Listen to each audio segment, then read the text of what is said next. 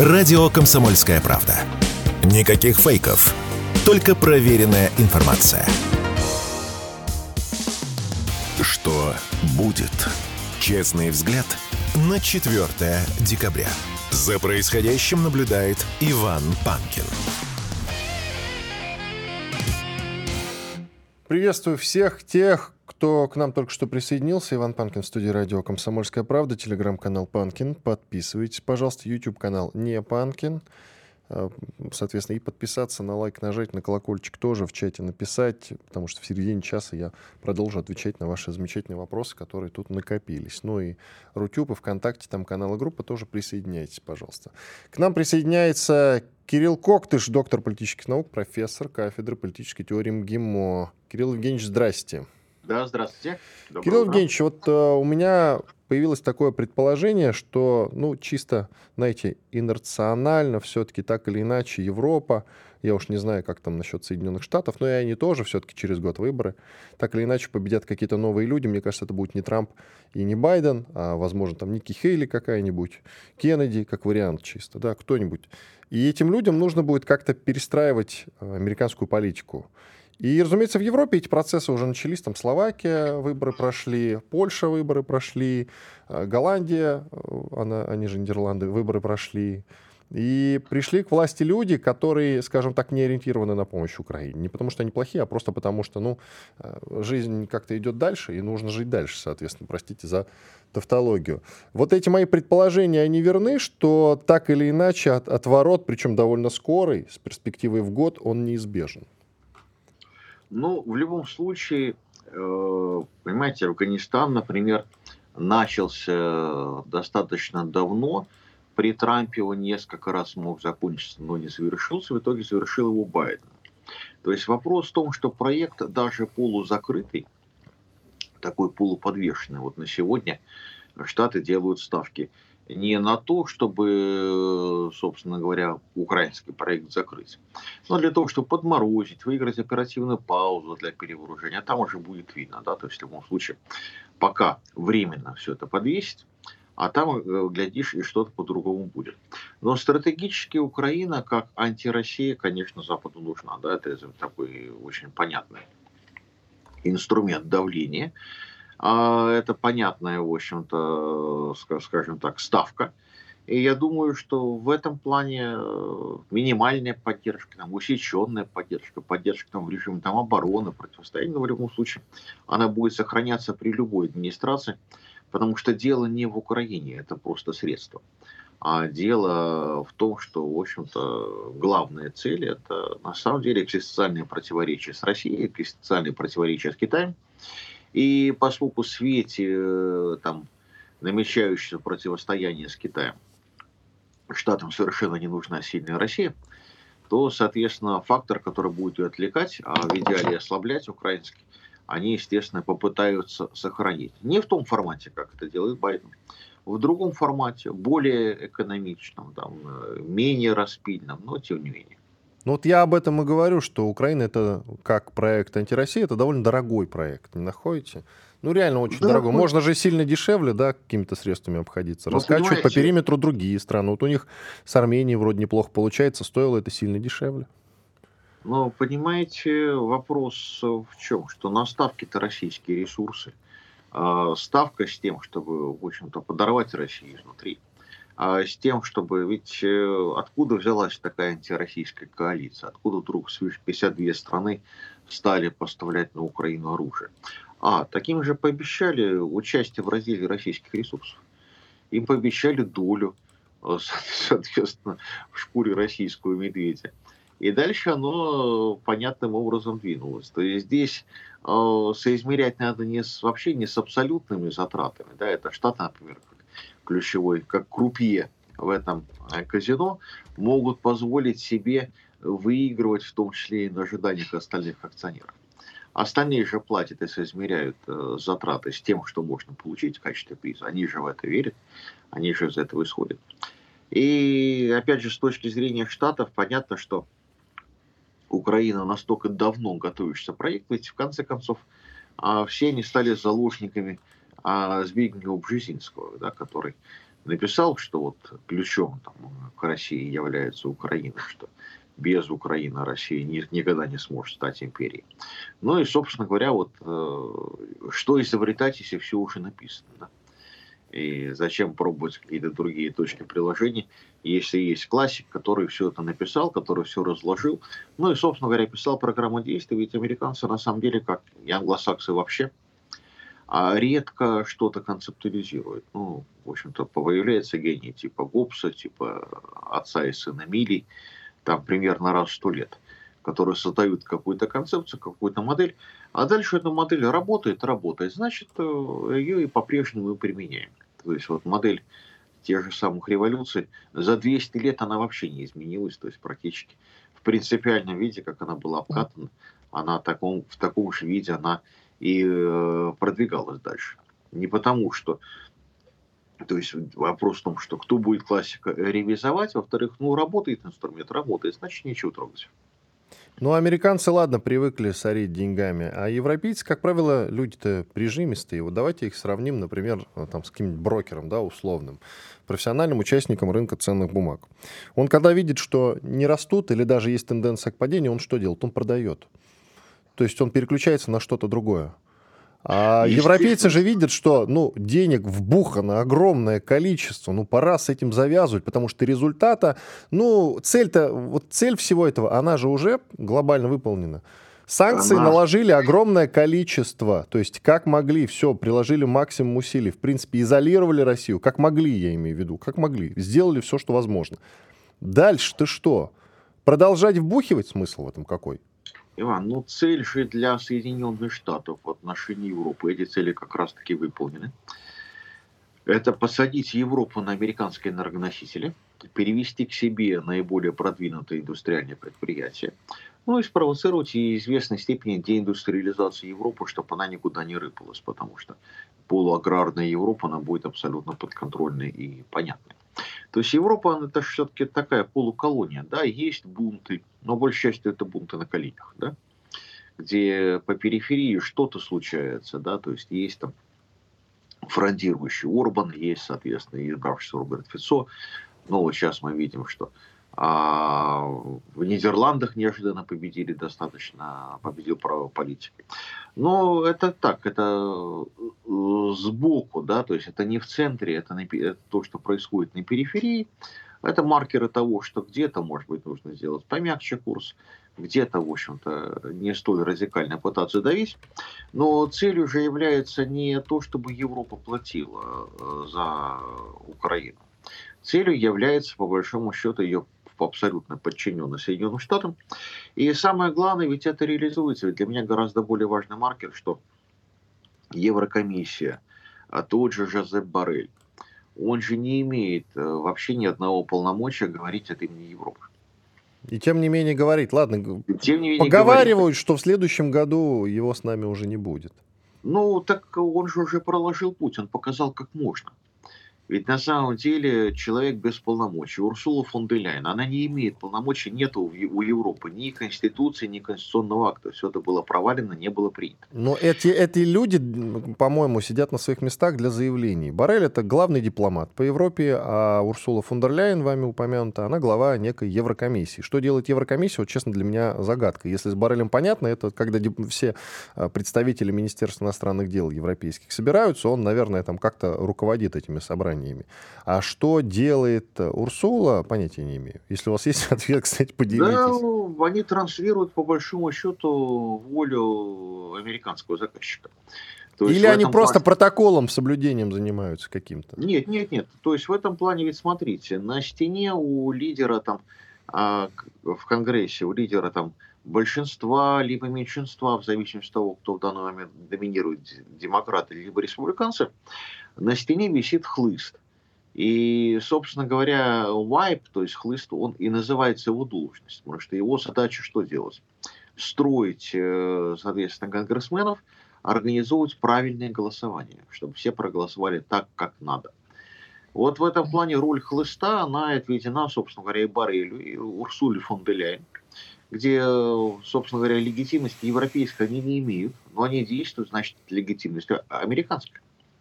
То есть фактически оно продавлено ровно потому, что Вашингтон сказал, что вот это вот надо. И все сказали да. То есть означает, что Европа, в общем-то, по большому счету, прекрасно понимает, что она уже превратилась в колонию, но где-то вот еще требует соблюдать какие-то вот ритуалы, какой-то плезир, где-то демонстрировать какое-то уважение. То есть, короче говоря, не при остальных показывать ту неприглядную природу вертикальных отношений между США и Европой, которая по факту сегодня сложилась. Я не думаю, что выборы это исправят. Это исправит гораздо более серьезное, скажем, потрясение. То есть Европа, возможно, и реанимируется, а возможно, нет. Но это не наша с вами забота, это ее личный уже выбор как она захочет из этого выползать, либо не захочет, хватит силы, либо не хватит. Вот, но это пойдет не произойдет, если произойдет, то ни в коем случае не путем выборов, для этого необходимы гораздо более сильные стимулы. Я просто думаю, что э, следующими после условного Барреля и условной Урсулы фон дер Ляйен э, к там к власти говорить придут не очень корректно, да, просто их заменят люди, которые будут выполнять уже несколько другие задачи. И заниматься постоянной критикой России и вот этими глупыми э, заявлениями, мне кажется, уже будет просто не модно. Ну, на мой скромный взгляд. Потому что Барель э, чем занимается? Он делает заявления только касательно войны и касательно поставок оружия, что, на мой взгляд, вообще не в компетенции человека, который занимается дипломатией. Ну да ладно, после перерыва продолжим. Все программы «Радио Комсомольская правда» вы можете найти на Яндекс Музыке. Ищите раздел вашей любимой передачи и подписывайтесь, чтобы не пропустить новый выпуск. Радио КП на Яндекс Музыке. Это удобно, просто и всегда интересно. Что будет? Честный взгляд на 4 декабря. За происходящим наблюдает Иван Панкин. И Кирилл Коктыш, доктор политических наук, профессор кафедры политической теории МГИМО. Продолжаем эфир, разговор. Вот, э, среди прочего, мы с вами про выборы в Европе заговорили, а там победил на выборах партия свободы некая. Э, зовут победившего Герт Вилдерс. Он вообще, вы знаете, человек довольно странный. Это праворадикальная партия, и она настроена, скажем так, на отмену вообще всех антироссийских санкций пока. Он там и антиисламист, насколько я могу судить пока что, да, по тем новостям, которые мы получаем. Вообще очень интересный персонаж. Скажите, пожалуйста, а нам вообще выгодно, чтобы вот такие вот праворадикальные партии побеждали в Европе? Или все-таки это такие, знаете, предвыборные обещания, а на деле они будут точно такими же, как и предшественники?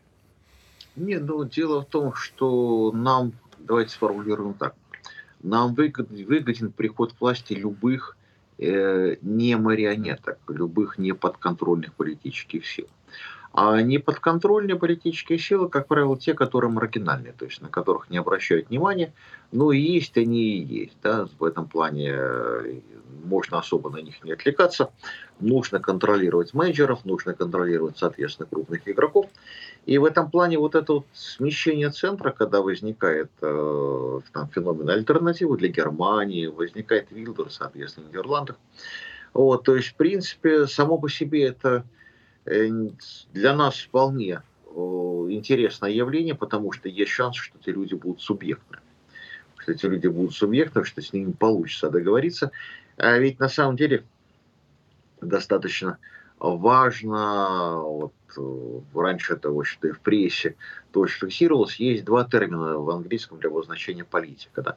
Political actor, то есть политический актер, и politician, то есть э, политик, там политический субъект можно перевести на русский. Чем одно отличается от другое, да, что политический актер – его не бывает без режиссера, которому он должен, ну, как минимум, за предвыборную кампанию, как земля колхоз. То есть он управляем, он под контролем. А политичен тот, который на свои. Тот, который независим, который может опираться. То есть в этом плане Трамп является политиком, да, а не политическим актером. Берлускони был, безусловно, политиком, а не политическим актером. А на постсоветском пространстве, в общем-то, превалируют именно политики, а не политические актеры. И в этом плане с политиком всегда можно договориться, потому что у него за спиной страна. Да, то есть он понимает, перед кем он отвечает, он исходит из интересов не своих собственных, не из интересов босса, а из интересов своей страны. А это основание для того, чтобы человека понимать и выстраивать какие-то уже понятные договоренности, зная, какие из них не будут нарушены. Да? То есть, если человек последовательно отстаивает интересы своего собственного общества. То есть, в этом плане э, политики интересны. Политические актеры нет. Да? Мы с политическими актерами достаточно долго самыми разными говорили. Вот, э, в общем это оказалось достаточно неэффективно. Вспомним количество звонков Макрона Путину, да? То есть это уже вошло, в общем-то, в такой, в анекдот, да? Который каждый раз, когда ему нужно было очередной раз отпиариться. Поэтому я бы сказал так, что на сегодня, а, дистанцируясь даже от идеологии, хотя тоже я понимаю, что поскольку левая идеология вся оккупирована, и оккупирована, в общем в первую очередь, силами близким к Соросу, то понятно, что альтернатива обычно вырастает в правых кустах. То есть сама все правая идеология может оказаться спорной, может оказаться неинтересной, может оказаться опасной, но это будет завтра. А сегодня интересно, что если силы приходят а, субъектные, неподконтрольные, то да, в общем-то, нам такое пробуждение Европы интересно. Но, как вы считаете, пришло время актеров, ну, то есть актеры никуда не уйдут с политического поля, или все-таки пришло время постепенно э, вот этих вот политически э, субъектных персонажей, скажем так, которые будут отвечать за страну? Понимаете, политически субъектные персонажи, э, ну, давайте пока в Европе их можно пересчитать по пальцам. Ну, пока да? там плюс-минус три, да, ориентировочно. Ну, Эрдоган есть, да? Записывая Турцию в Европу. Записывая да. заочно, как бы, да. Не, ну да. но они сами говорят, что они Европа. Так что ну, давайте, да. Эрдогану нет. В Европе Эрдоган будет говорить, что он Европа, Вася будет говорить, что он Азия. Это очень понятная такая турецкая установка чтобы на двух стульях сидеть очень удобно, особенно если ты умеешь играть. Эрдоган как Меладзе в свое время Валерий сказал. В России я говорю слава России, на Украине слава Украине. Все в порядке. Ну, да, да. Тут все, все очень просто. Другой вопрос, что Меладзе мы как-то это особо не прощаем, то есть не, не принимаем, да, ну а у Эрдогана э, его аудитория это принимает и все замечательно. И дальше получается, значит, дальше Орбан, ну Орбан, а, понятно, что Венгрия страна маленькая, поэтому ее всегда можно держать в качестве газотводного клапана, да, то есть в этом плане Орбан всегда может сказать себе, позволить сказать себе то, что не э, могут позволить остальные. И вроде как э, общий градус свободы Евросоюза ну, немножко становится приемлемым. Да? Со Словакией интересные процессы будут, с Нидерландами. Но Европа же образуется крупными игроками.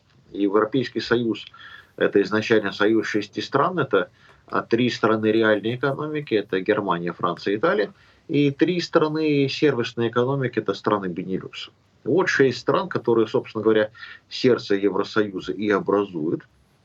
Тут очень хороший есть маркер. Уровень э, внутриотраслевой кооперации. Ну, то есть, если кооперация межотраслевая, то одна страна может другую кинуть, если мы будем так рассуждать на пальцах, потому что всегда можно найти замену. А если кооперация внутриотраслевая, то понятно, что можно только вместе заработать или вместе потерять. То есть тут э, не возникает ситуация, когда один выиграл, другой проиграл. Так вот, уровень внутриотраслевой кооперации между этими шестью странами, он рекордно высок. Он э, приближался, в общем-то, до пандемийной времена, позже не было, в общем-то, статистики, но 75-80%. А между остальным Евросоюзом на уровне э, где-то 10, где-то 15, где-то 20 процентов. То есть это означает, что Евросоюз с этими шестью странами вполне функционален. Остальных можно при необходимости сбрасывать, потому что остальные играют роль склада запасных частей. Там человеческого материала, знаний, ресурсов, ну и так далее, которые вот этим вот Евросоюзом и выдергиваются. Поэтому периферии многое позволено. То есть, ради бога. Но сама суть Евросоюза, его, его сердце, это как раз таки вот эти вот э, три большие реальные экономики. И пока там не будет, не изменится температура, не произойдут процессы вот этого обретения субъектности, но мы видим, что в Германии, в общем-то, пока сложно, несмотря на то, что Шольц, э, наверное, побил рекорд непопулярности Чубайса, да, работая на Ниве фактически немецким Чубайсом. А во Франции, несмотря на то, что все недовольны, желтые жилеты протестуют уже бог знает сколько, нет, не происходит ничего. В Италии и пока, в общем-то, все остается так, как есть. То есть, в общем-то, пока в этих трех странах не начнутся какие-то существенные процессы, я думаю, что говорить об общеевропейском мнении будет достаточно сложно. Вы назвали Италию, не назвали при этом Испанию, она по населению примерно равна, и, ну, плюс-минус, и Бельгию, ну, там, правда, 11 миллионов всего лишь, в той же Италии под 60. Но ну, Бельгия же с экономической точки зрения, она посильнее будет, чем даже Италия. Италия, нет, в нет, принципе, нет, нет. это относительно бедная страна, прямо скажем. Нет, Бельгия по статистике будет, конечно, посильнее, но надо помнить, что Италия это все-таки преимущественно реальная экономика, а Бельгия это экономика услуг. Mm. То есть э, без экономики услуг, э, вернее, без э, реальной экономики, экономика услуг может стоить очень мало. И может обесцениваться практически мгновенно. Вот. Плюс Бельгия, понятно, что там изменений точно никаких не будет происходить. Испания... Вот насчет Бельгии я не сомневался. У меня вот вопрос, потому что времени-то не так много. Получается, Европа заветом Бжезинского будет верна и дальше. Вот я вас послушал. Ничего ну, не поменяется пока... в этом подлунном мире. Э, пока я думаю, что да. То есть должны, должны произойти какие-то существенные процессы, чтобы Европа встряхнулась, и там пришли к власти те политики, которые в общем-то, будут исходить из европейских интересов, хотя, как я говорю, что события в Нидерландах это уже интересный симптом, да, то есть дальше она может начать обвально прорываться везде, но посмотрим, пока я был бы осторожен. А какие должны произойти события, чтобы их встряхнуло? После коронавируса, да, после локдаунов и после, в принципе, войны такой глобальной, масштабной на территории Европы. Что еще должно произойти? Скажите, пожалуйста. Э, что-то, что может пробудить национальные интересы. Видите, это, ведь Наполеон... Это, это, посещение Наполеон инопланетян Франции... вот остается ну, только ну, почему? Вариант. Наполеон пришел к власти, к власти во Франции на расстреле протестной демонстрации. Да, то есть он отличился. Он первый придумал, что против демонстрантов можно использовать пушки с картечью оказалось очень эффективно, и с этого начался его головокружительный рост. То есть в этом плане это может быть и, опять же, политик, выросший из силовых структур, который, в общем-то, а, окажется крайне востребованным, крайне важным. Но, опять же, на сегодня это проблематично, пока НАТО присутствует в нынешнем количестве. Да? То есть, ведь давайте помнить, что в той же Германии на условиях постоянной дислокации находится до 50 тысяч американских военнослужащих. Коротко, то Кирилл Евгеньевич, 30 секунд. Да, то есть в этом плане на сегодня должно что-то произойти с НАТО, после чего Европа может начать пробуждаться. Я бы сказал, сформулировал так. Разбомбить нам надо НАТО. Вот, вопрос будет решен. Ну, НАТО же и поставило все на Украину. Вот надо плане... разбомбить их, чертовы бабушки. Спасибо. А, Кирилл Коктыш, доктор политических наук, профессор кафедры политической теории МГИМО, был с нами. Комсомольская правда. Радио, которое не оставит вас равнодушным. Что будет? Честный взгляд на 4 декабря. За происходящим наблюдает Иван Панкин. Действительно, Иван Панкин. Продолжаем наш эфир. Телеграм-канал Панкин. Подписывайтесь. YouTube-канал Не Панкин. Присоединяйтесь, пожалуйста, к трансляции. Нажимайте на лайки, пишите в чате, в разделе комментариев, жалобы и предложения, темы гостей для эфира. Присмотримся, прислушаемся непременно. Сейчас, как я анонсировал в первом часе нашего эфира, мы обсудим сериал, который вызвал бурный ныне резонанс. Называется он «Слово пацана. Кровь на асфальте». То есть э, сюжет следующий. В конце 80-х годов, когда в СССР проходила перестройка, эпоха Советского Союза приближалась к концу, жизнь становилась нестабильной и переменчивой. 80-е годы принесли свободу, но и волны преступности на улице городов. Некоторые молодые люди стали воспитываться на улицах. Другим было трудно найти свое место в этой непредсказуемой реальности. К разговору приглашаем Кирилла Имашева, военкора, участника специальной военной операции. Кирилл, я вас приветствую. Кирилл, Спасибо. здрасте. Там, собственно, дело в Татарстане происходит, но не суть важно. В Петербурге, Татарстане, Волгограде, Москве, да где угодно, в общем-то. В Подмосковье. Что? Я сам вообще из Перми, это недалеко. Собственно, я думаю, что там тоже весело было в конце 80-х и начале 90-х годов. Ну, собственно, служит ли это сериал? Основная претензия к нему, что он а, неким образом идеализирует ту романтику конца 80-х и начала 90-х. Мы, скорее всего, знаем все-таки вот об этом по 90-м, по таким сериалам, как «Бандитский Петербург», «Бригада», которая, правда, была сделана в начале нулевых, но он тоже о периоде 90-х годов, ну и так далее. Таких сериалов огромное количество. И вот теперь, спустя все эти годы, 30 лет с момента 20, ну, с окончания 90-х прошло, выпускают сериал «Слово пацана», и все вдруг задумались, а не идеализирует ли это преступность, а? Вот эту уличную. Вы что скажете? Я могу сказать однозначно насчет сюжета, что романтизация там, бандитизма пример присутствует. Что все отрицательные какие действия совершают герои, они имеют отрицательные последствия. Ходиться без, особенно без спойлеров, да, с ума людей насилуют, и убивают. То есть, и это все последствия того, что было совершено вот. А что касается скандалов, типа, подражаний там, в Казани, там э, люди приезжали в снежки, и это ставили, что вот а, люди начали подражать сериалу «Слово пацана», но я считаю, что это, скорее всего, был вообще пиар-ход, потому что там, если внимательно посмотреть видео, да, там включена вот эта музыка, Э, который саундтрек сериала, и просто дети играют снежки, блин. Вот. А вчера, да, были новости, что в Иркутске якобы группировщики там убили пацана, потому что он чушпан. Ну, то есть, ну, это тоже полный бред. Такое чувство, что у нас вот до сериала не было ни убийств на улице, ни подростковой какой-то всей преступности. Как будто сейчас только все появилось, вот подростки вот, смотрели и пошли замочить. Нет, это всегда было, как бы, я не знаю, в Перми приедете в район Крахаля а, с крашенными длинными волосами и как бы погуляйте там. И слово пацана здесь ни при чем. Если вас побьют, то побьют не за слово пацана. Нет, э, прокрашенные волосы, наверное, это все-таки отдельная история, потому что и, кажется, в Подмосковье же недавно была история, когда несколько чуваков сняли парню за цвет волос скальп, помните, да? Слава богу, он жив остался, все в порядке, сейчас волосы отросли, насколько я могу судить, после нескольких операций там более-менее э, ситуация исправилась, наладилась.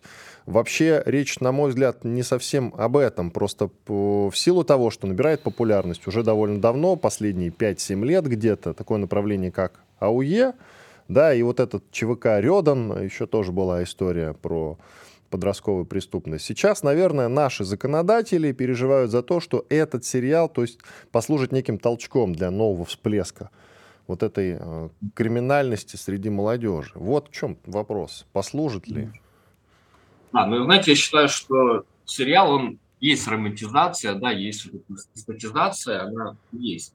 Но это романтизация не бандитизма, романтизация преступности, а романтизация объединений. Объединений, как снизу объединений молодежных, где есть свои законы, где есть свои правила, где есть своя иерархия.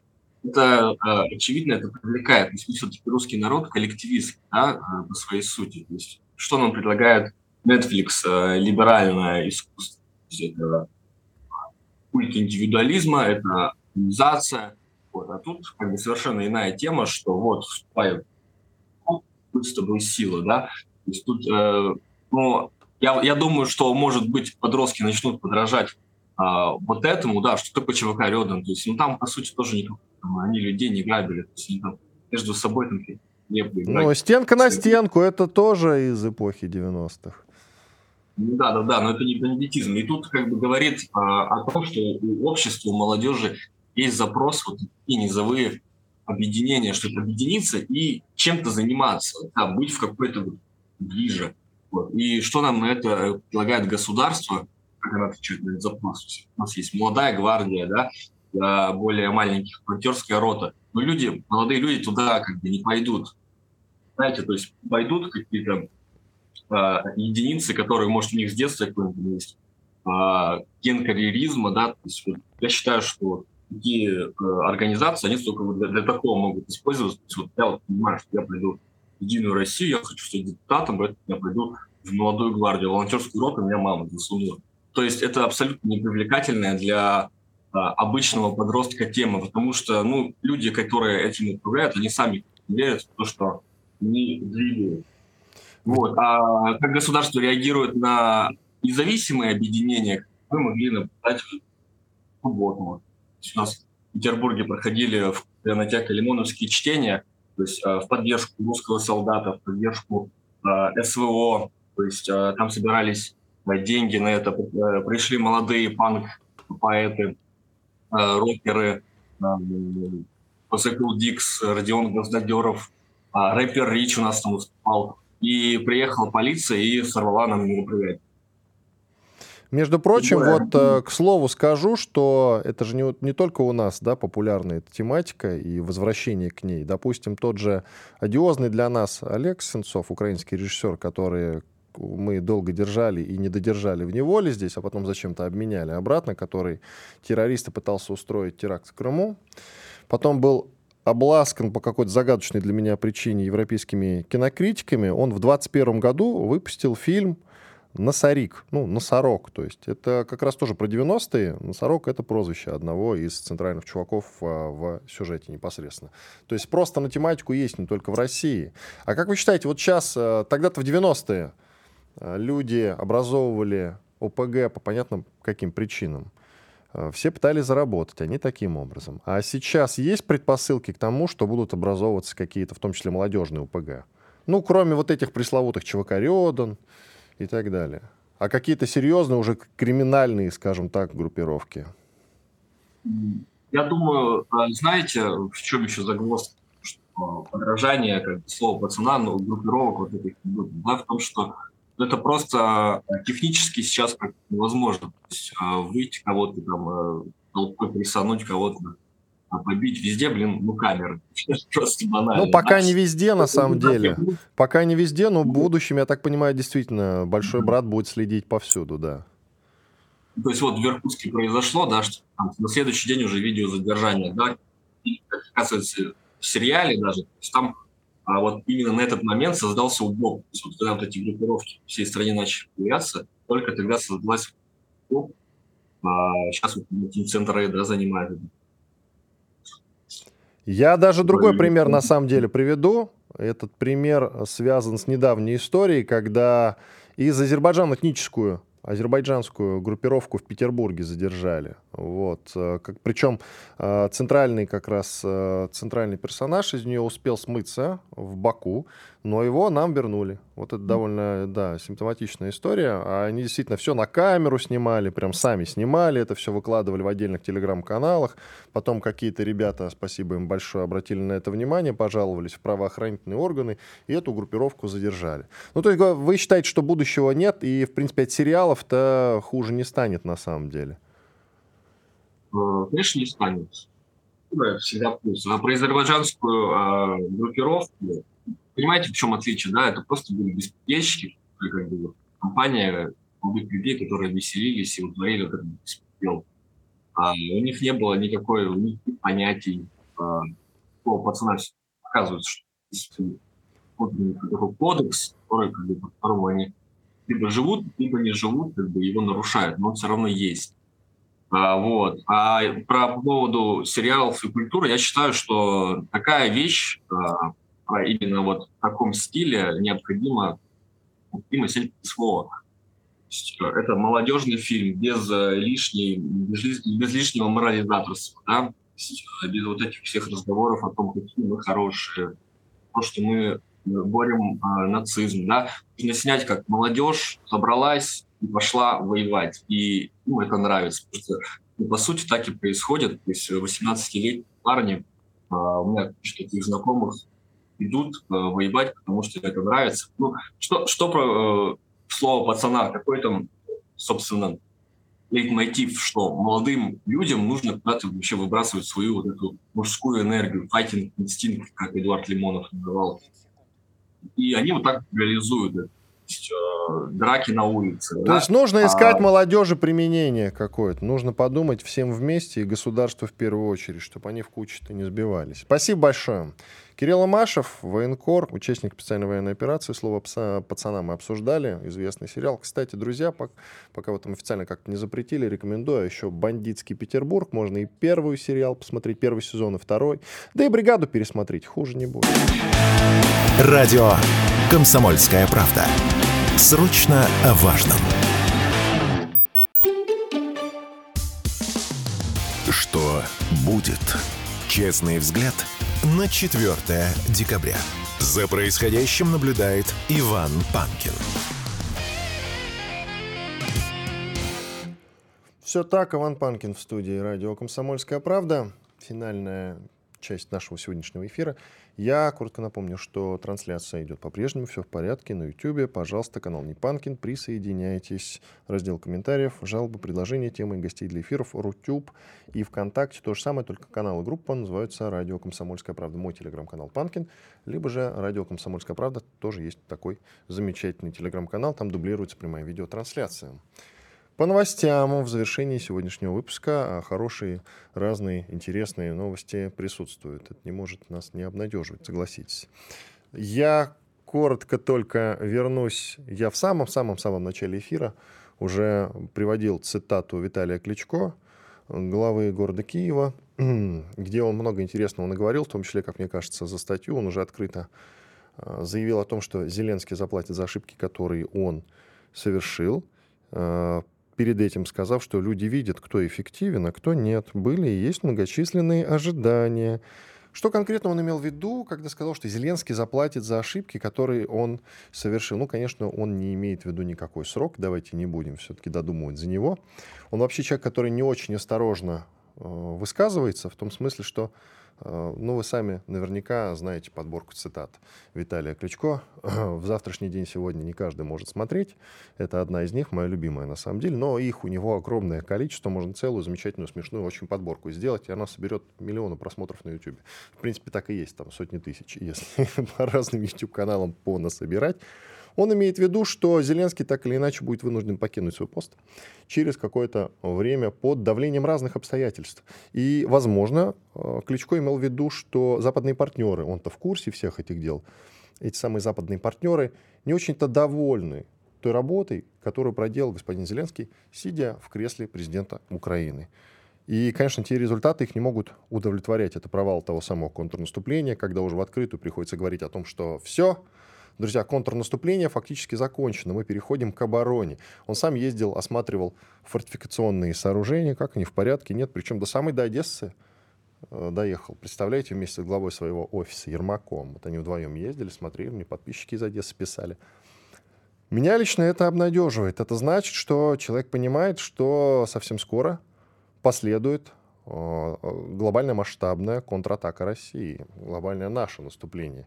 И он уже уходит в оборону, что на самом деле, с другой стороны, не очень-то для нас хорошо, потому что, ну вы сами знаете, что любое наступление, оно сопряжено с дополнительными потерями. Хотелось бы этого, конечно, избежать. Я вообще хотел, чтобы этот вопрос с наступлением был решен как-то политически, чтобы они капитулировали, без лишних для нас потерь, чтобы мы их снарядами забросали, ракетами и так далее.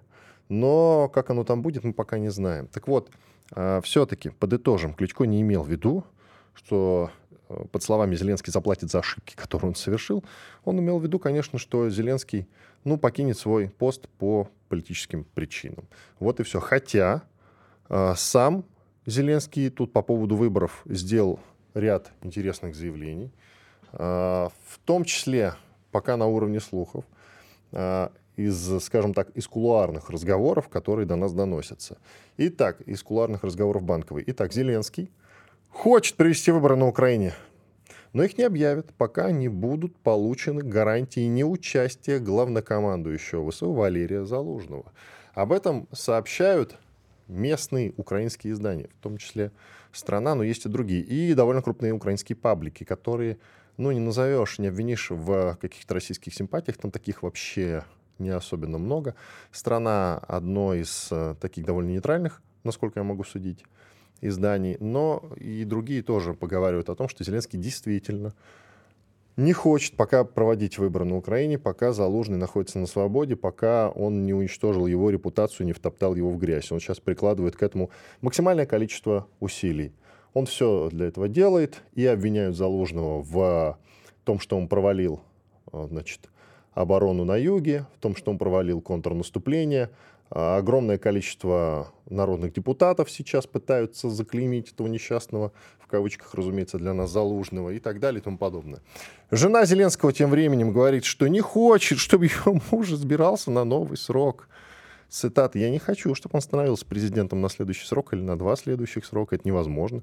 Наверное, мы будем должны э, придумать что-то новое, сказала жена Зеленского, Елена. Вы понимаете ее слова как хотите. Но меня тут больше всего радует слово «срок». То есть человек как бы оговаривается по френду, понимает, что срок так или иначе, во-первых, придет, наступит. Во-вторых, дадут.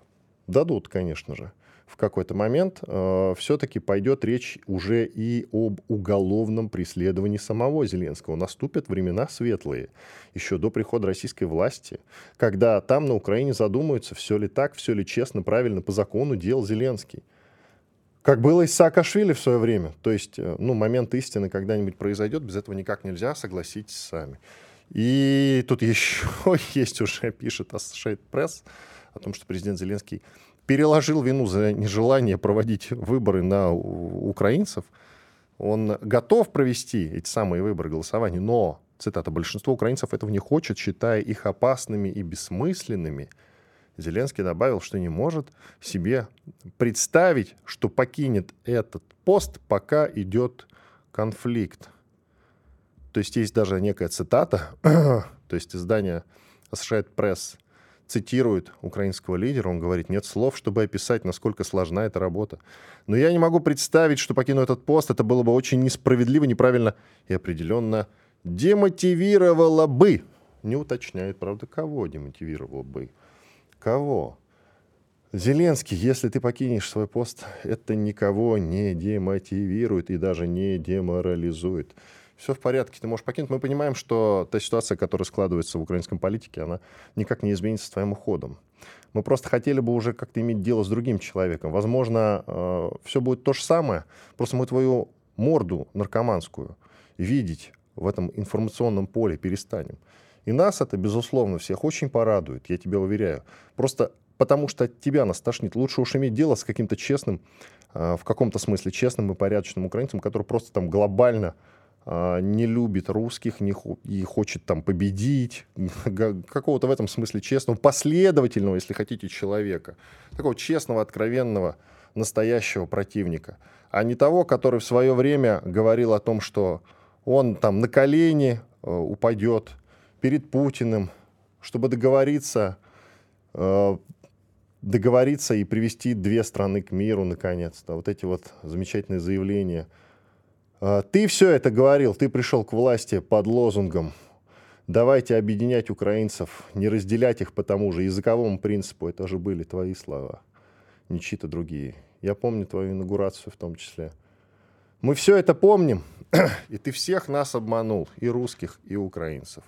Тем временем посмотрите, что происходит на Украине. Там, а, кстати, есть и два положительных момента. Жители нескольких сел в Ивано-Франковской области отказались носить памятники советским солдатам. Речь о селах Кенашев и Загорье Кукольницкое. Во время собрания они выступили против демонтажа монументов, и на это пожаловался директор Ивано-Франковского областного музея освободительной борьбы имени Ба... Бандеры Ярослав Коричук. Вот так и сказал, меня просто разрыв шаблонов.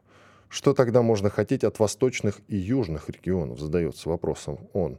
Но ну, одумываются постепенно даже там люди, что довольно любопытно. А что им сделали монументы-то, а?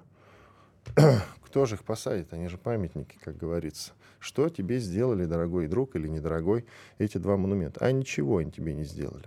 Далее идем по новостям про 50 миллиардов евро, которые украинцам очень нужно. 50 миллиардов евро, долларов в данном случае, это те деньги, на которые удалось модернизировать американскую армию. Я сегодня приводил тут цитату Ллойда Остина, главы Пентагона, министра обороны Соединенных Штатов Америки. Десятки тысяч рабочих мест в 30 штатах удалось предоставить. И все за счет того, что война на Украине позволила им вот таким образом модернизировать свою военную, пром... военную, пром... свою военную промышленность, извините. Об этом же говорил Дмитрий Анатольевич Медведев. Это все затевалось не для того, чтобы там украинцам помочь, за демократию побороться в мире и так далее, а для того, чтобы оборонку модернизировать. 50 миллиардов долларов это принесло, э, как минимум. И смотрите, Украина может не получить обещанный Евросоюзом 50 миллиардов евро из-за кризиса в Германии, усиления позиций ультраправых партий в Европе. Представляете, друзья, о каких огромных бабках идет речь. Вообще, вообще, Украина получила за все время этого конфликта порядка 120-130 миллиардов э, евро. Ну, там, в купы доллары, евро, это примерная сумма, конечно же, точных мы не знаем. Это ориентировочные цифры. И сейчас они хотят, ну это за два года, и сейчас они хотят срочно получить еще 50. Вот так. Если ВПК Америки вот такой оборот дал, а они хотят просто это получить.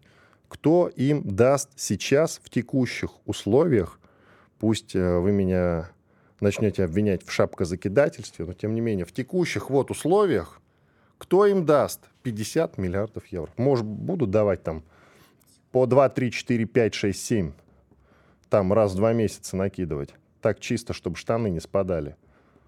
Пока ремень, пока дырку в ремне дополнительную не сделают. Вот как-то так, возможно, и будут поддерживать. Но так, чтобы единоразово выделили даже там по 15-20, до 50 в целом, да хотя бы в течение года, ни за что не поверю. Иван Панкин был здесь, остался доволен. Слушайте радио «Комсомольская правда». Все будет хорошо. Я знаю, что такое просто Мария, и богатые тоже плачут. И мне от этого, друзья, грустно. Я хочу быть зумером. Я хочу смотреть на кассету, аудиокассету с пленкой и думать, что это, понимаете? Карандашик вставляешь, пленку подкручиваешь. Ну, да а... я знаю, Игорь, в этом и проблема. Комсомольская правда. Радио, которое не оставит вас равнодушным.